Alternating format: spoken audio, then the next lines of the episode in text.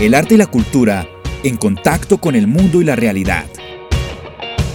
Leticia Rubio y Andrés Medina te sumergirán en Pop Art. Realidad cotidiana a través del micrófono.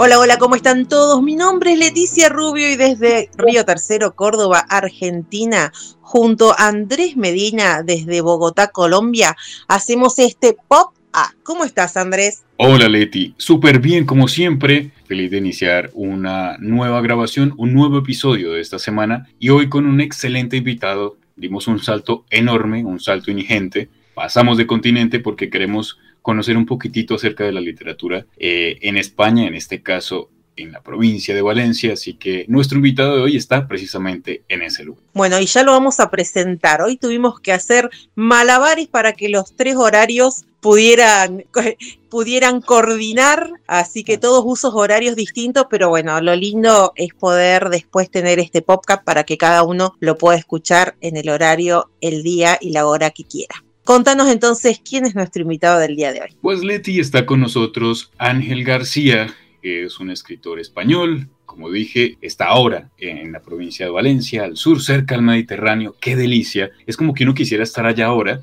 Eh, primero por el clima, aunque nos decía antes de, grabar que, que, la humedad también pega bastante fuerte. Pero está con nosotros Ángel García, escritor. Estuve chusmeando algunas cositas que vamos a ir viendo más adelante. Ángel, bienvenido a Popar. Bien hallado, buenas tardes, buenos días, buenas noches, para todos los gustos, todos los horarios. ¿Qué tal estáis vosotros? Muy bien, acá, bueno, hablando un poquito de los diferentes climas, de los diferentes lugares.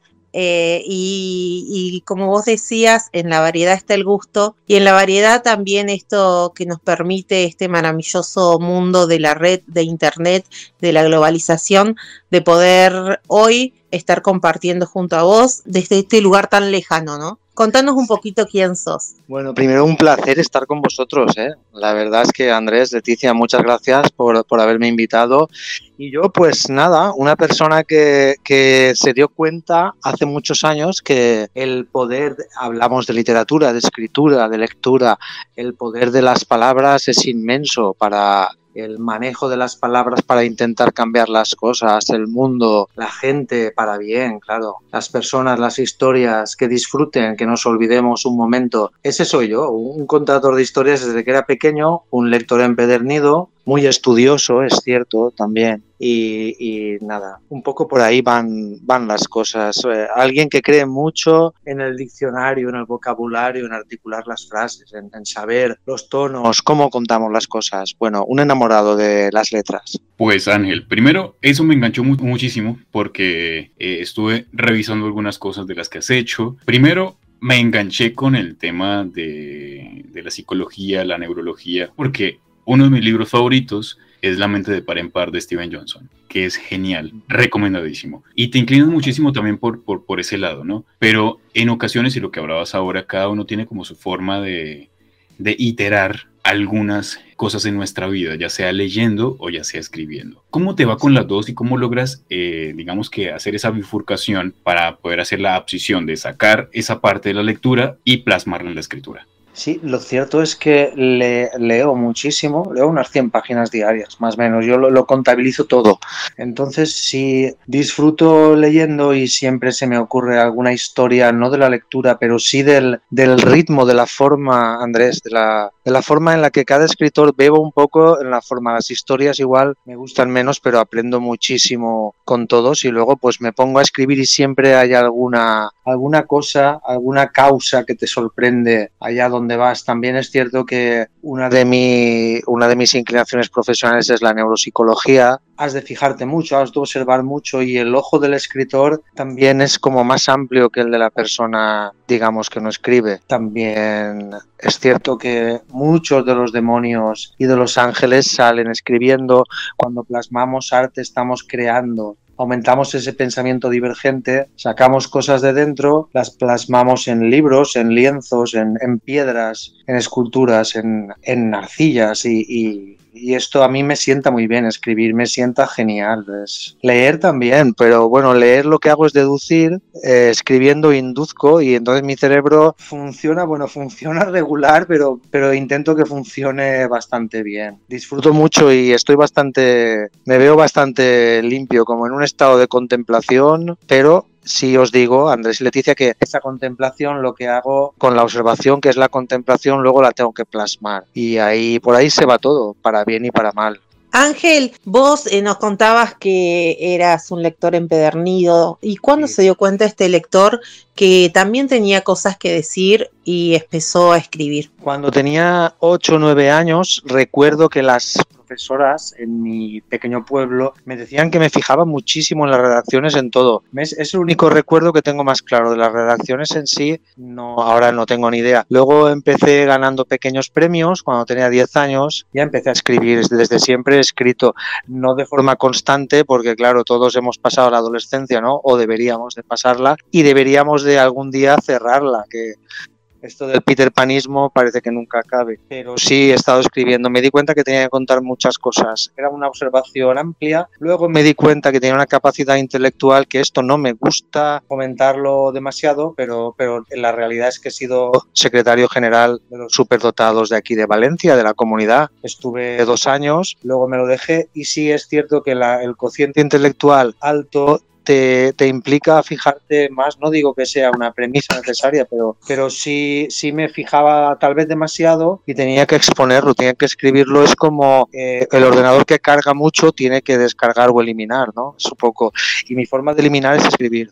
Y escribiendo llegamos a Pretérito Imperfecto, que es el libro que en estos momentos tenemos como visible con Ángel García, pero ¿qué tan importante es el pasado para las personas? ¿Se siente que, el pasado todavía hace parte de, lo que somos ahora y lo que seremos más adelante? Sí, así es, Andrés, y hay ciertas teorías que inducen a que deberíamos eliminarlo no se puede eliminarlo, no se puede olvidar tampoco, pero ah, decimos que el pasado no existe para poder fomentar el presente y el futuro de forma pues fecunda, ¿no? Lo que sucede es que el pasado está y el pasado va y viene y es lo que en el pretérito imperfecto, en este primer libro que publiqué, no es el primero que escribí, sí que el pasado iba y venía iba y venía y no lo son relatos en los cuales el pasado va y viene y no lo puedes controlar de forma cerrada como podemos hacer con un pretérito perfecto. Yo besé no es lo mismo que decir yo besaba como que es más poético el besaba no hablamos los dos de pasado y bueno y me decidí por el imperfecto y el pasado ese pretérito sí va y viene y deberíamos de tenerlo en una cajita guardado y tenerlo para aprender es, es para aprender de errores o,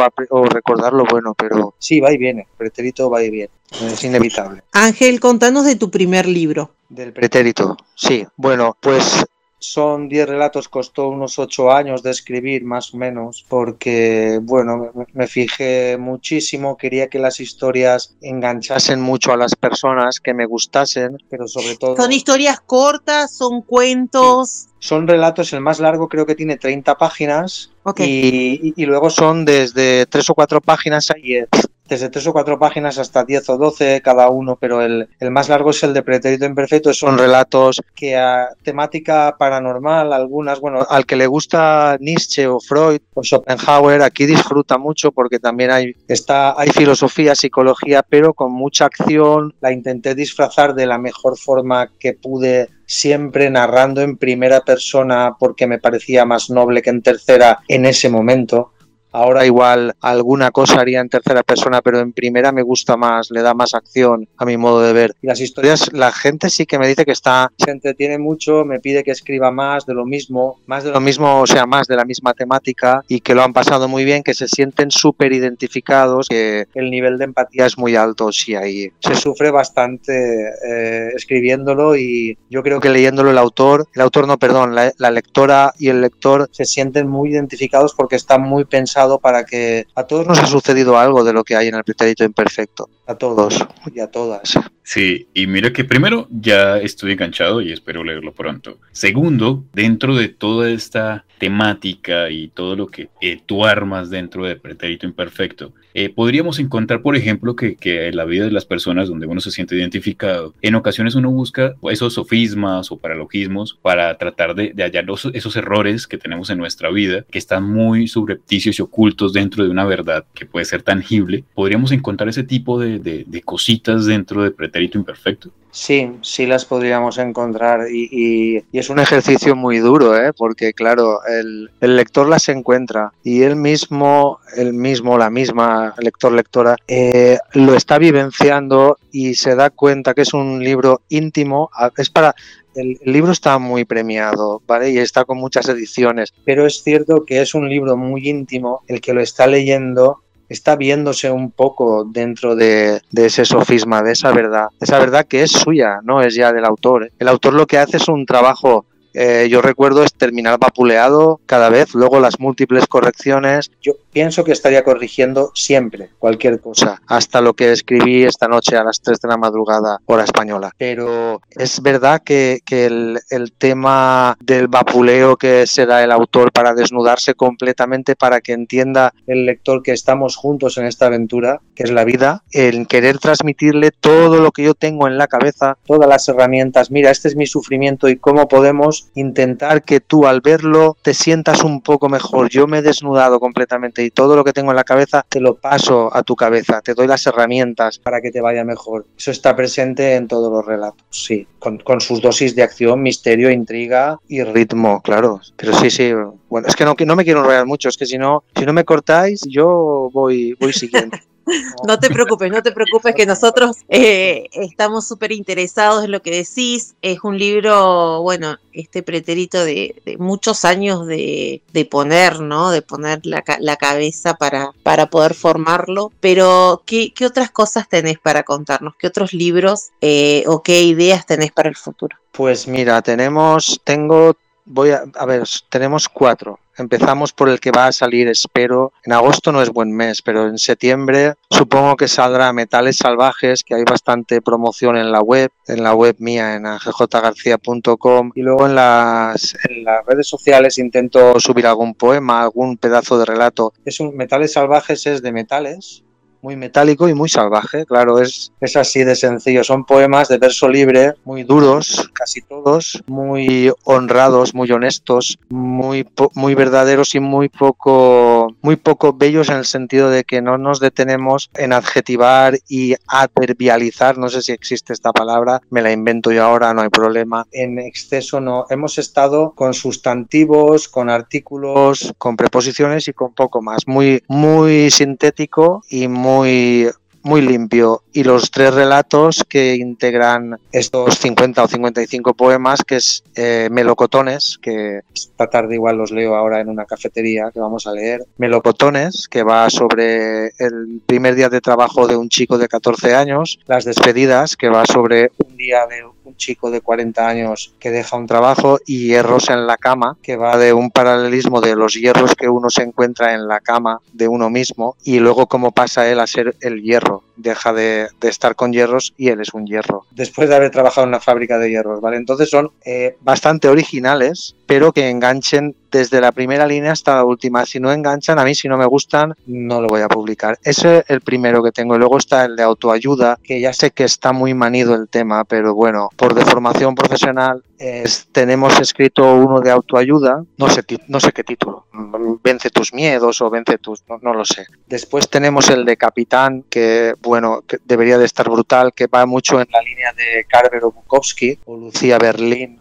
o Ford Steinbeck muy, muy cáustico, pero muy sentimental, muy Raymond Carver, mucho. Y después tenemos una novela que nos falta el título, pero la quiero ambientar por aquí y que sea una especie de, es que claro, si la desvelo, eh, el último verano de la infancia, pero un verano duro, oscuro, negro. Por a... esos son los cuatro proyectos que tengo. Sale uno ya. Pues Ángel, ya Sí, es que ya, hay una estructura como tal a lo que primero tienes pensado, eh, que tienes como con la idea ya de, proliferar dentro de todo el tema de la literatura, eh, pero siguiendo la línea, ¿no? De este libro, tienen conexión, obviamente, supongo que hay alguna conexión uno con otro, más por el tema de, la escritura, por el tema del enfoque que, que, se le quiere dar, sin tener como, como esa inflexión en ocasiones para que no se desvíe, pero soy amante, por ejemplo, de los neologismos bien estructurados. Eh, siempre eh, me gusta muchísimo esas palabras nuevas que se inventan en ocasiones, pero que uno sabe que, que digamos que empalman perfecto, se amalgaman perfecto con, con el libro, con, con, la historia. Y también soy amante de todo el tema de, del suspenso y el terror. Me encanta la, la, novela de terror, entonces creo que dentro de los libros vamos a encontrar muchísimo de cada uno de los matices que encontramos en, en la literatura. Sí, yo creo que sí. ¿eh? También tenemos el pretérito 2, digamos, este es un, pero esto ya es otro proyecto, ya sería el quinto proyecto. Entonces, la verdad es que como está yendo bien, vamos a seguir lo que bien dices, Andrés, una línea muy similar, en la cual el relato prima sobre la novela. Hay una novela, pero el relato es como más ágil, más empiezo y acabo. Me gusta que el, lector y la lectora se enganchen. ¿eh? Cuando yo escribo, quiero que empiecen una poesía mía y que, y que no me digan, uff, qué rollo, uff, me he aburrido. No, no, de eso nada. Si me aburre, yo no la saco la verdad. Puede estar mejor o peor, pero lo que no quiero es que sea aburrida. Y, siguen todos la línea, es verdad, como bien dices, de misterio, algunos de terror, psicología, qué le pasa al personaje, qué le pasa a este chico, qué le, qué le ocurre al que me cuenta esto, qué tiene que no es normal como los demás, que no es normal, quiero decir, que quiere salirse de la media, que no quiere estar dentro de un saco lleno de tontos, que los hay, los sacos. Entonces la línea de todos los relatos y los escritos es esta, es, es intentar diferenciarse, aunque la diferencia fuese anticomercial, esa, esa es mi idea, esa es mi idea. Ángel, ¿cuál es tu relación? Eh, vemos que tenés página web, que tenés tus redes sociales, ¿cuál es la relación con tus lectores? Con mis lectores, la verdad es que, a ver, tengo una buena relación con las redes sociales y tal, te refieres Leticia, pues ahí contesto con todos, me escriben mogollón de messengers, luego, la, de messengers, perdón, bueno, de, cualquier tipo de, privado, ¿no? De público también, luego hacemos presentaciones, hacemos lecturas, eh, por aquí viajamos por España siempre que se puede, siempre que la editorial nos lo propone y pone una caseta, una feria, lo que sea, pues bueno, nos acercamos a los lectores, hablamos, firmamos, estamos con ellas y hay otra cosa muy importante que no sé si la hacen los demás compañeros y compañeras, pero yo les pregunto si tienen alguna idea para alguna historia y si me la ceden la historia, si quieren que yo la escriba. Y yo creo que hay un punto de inflexión muy bueno. también es un hecho diferencial. Creo que es una buena herramienta que el lector sepa que te interesa el escritor más, más modesto, menos modesto, pero que le importa todo lo que tú le di, todo lo que me cuente el lector. Me interesa como persona y sobre todo como lector o lectora, porque creo que leer es súper, súper importante. Bueno, de hecho es importantísimo. Entonces tengo, sí, tengo muy buena relación.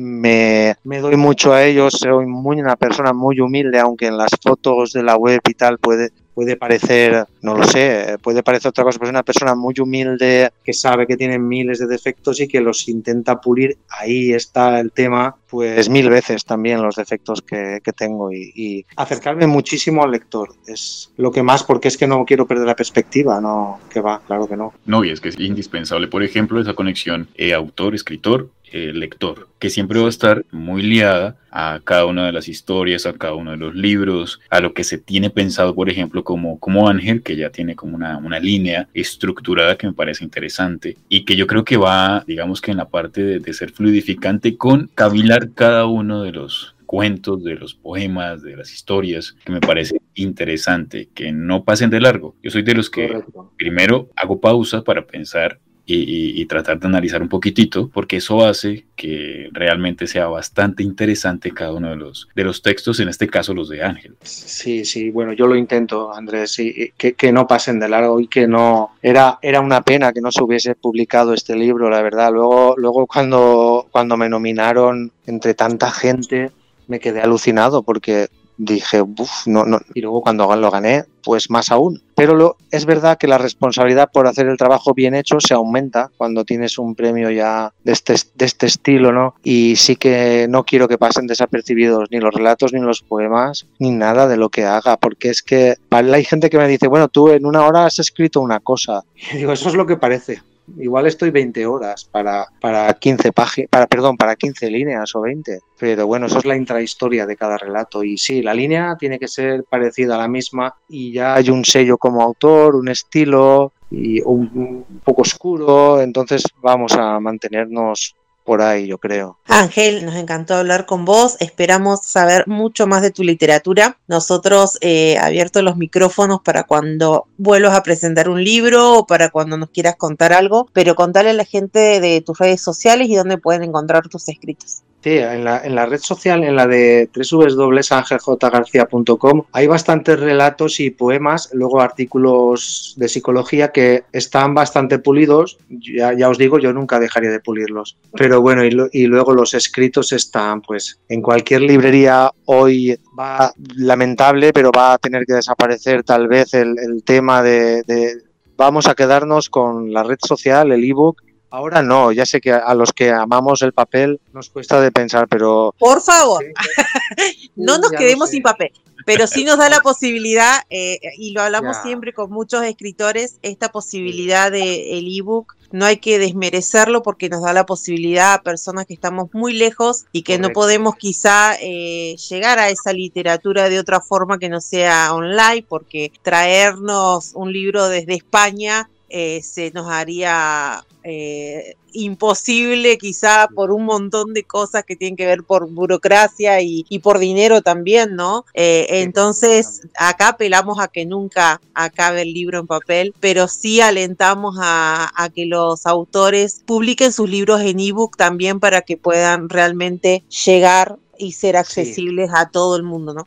Claro, y mi idea es que cada uno de los libros, empezando por Pretérito Imperfecto, yo lo pueda tener en mi biblioteca, porque es el próximo libro que, primero ya, ya, ya lo quiero tener, ya lo quiero leer, entonces Estamos lo, muy necesito, lo necesito físico. Sí, sí, yo también. Es que es comprensible, claro. Luego está el tema de la impresión bajo demanda, que es donde vamos a ir a parar. eh, Está claro que el precio, bueno, yo no sé, este libro aquí valía 13 euros en Europa y 3 euros el ebook. Es una diferencia muy grande. ¿eh? Bastante. Es, es, una diferencia enorme. No todos los bolsillos tienen el mismo acceso. No, para nada. Y bueno, ha estado en, en, todas las librerías que yo, que yo recuerdo y luego físicas, pues más que nada en la. En España creo que está en 300 librerías físicas y luego impresión bajo demanda donde se quiera. El ebook no sé. Y, y, luego ya un día lo abriré. En el Google Books creo que está también en abierto el primer relato, el de pretérito imperfecto. Parece que está por ahí. Y ya, ya lo habrán pirateado, que tampoco, que no quieres que lo hagan, pero bueno, lo que quieres es que lo lean, claro. Pasa. Pero, pero nada, Ángel, primero agradecerte por haber aceptado la invitación, por sumarte a este pop art, por compartirnos un poquitito de todo lo que has hecho hasta el momento, de hablar de Pretérito Imperfecto, porque dan muchas ganas primero de leerlo, de conocer un poquitito más acerca de la literatura de Ángel, de conocer la estructura. Ya nos diste un ápice de lo que es como tal eh, tu literatura. Y la idea es que conforme pasa el tiempo, te sigas sumando para que nos sigas hablando de cada uno de los lanzamientos que tengas de aquí en adelante. Claro, claro. Eso espero, claro que sí. En septiembre, como mucho, tiene que salir el segundo libro y tenemos que hablar y recitamos algún poema si queréis cuando, cuando se pueda, claro. Claro que sí. Pues Ángel, gracias por haberte sumado a este pop art, la invitación abierta para más adelante. Eh, se nos pasó el tiempo volando Mileti, así que espero hayan disfrutado de este episodio de la semana en este pop art. Y para los que quieren saber, como siempre, más acerca de la movida en Río Tercero, en Córdoba, Argentina, pueden entrar a www.tribucontenidos.com.ar. Ahí van a encontrar todo lo que hacemos en Río Tercero y también para los que nos están escuchando en Nova Hits Radio, emisora en Costa Rica, ahí también pueden encontrar muchísimas cosas que se realizan precisamente en San José de Costa Rica. Por lo pronto, Leti, gracias por acompañarme en este pop art. Nos encontramos entonces la semana que viene. Muchas gracias. Chao, chao. Muchísimas gracias. Desde Córdoba, Argentina y Bogotá, Colombia, Leticia Rubio y Andrés Medina te acompañaron en Pop Art. Realidad cotidiana a través del micrófono. Hasta la próxima.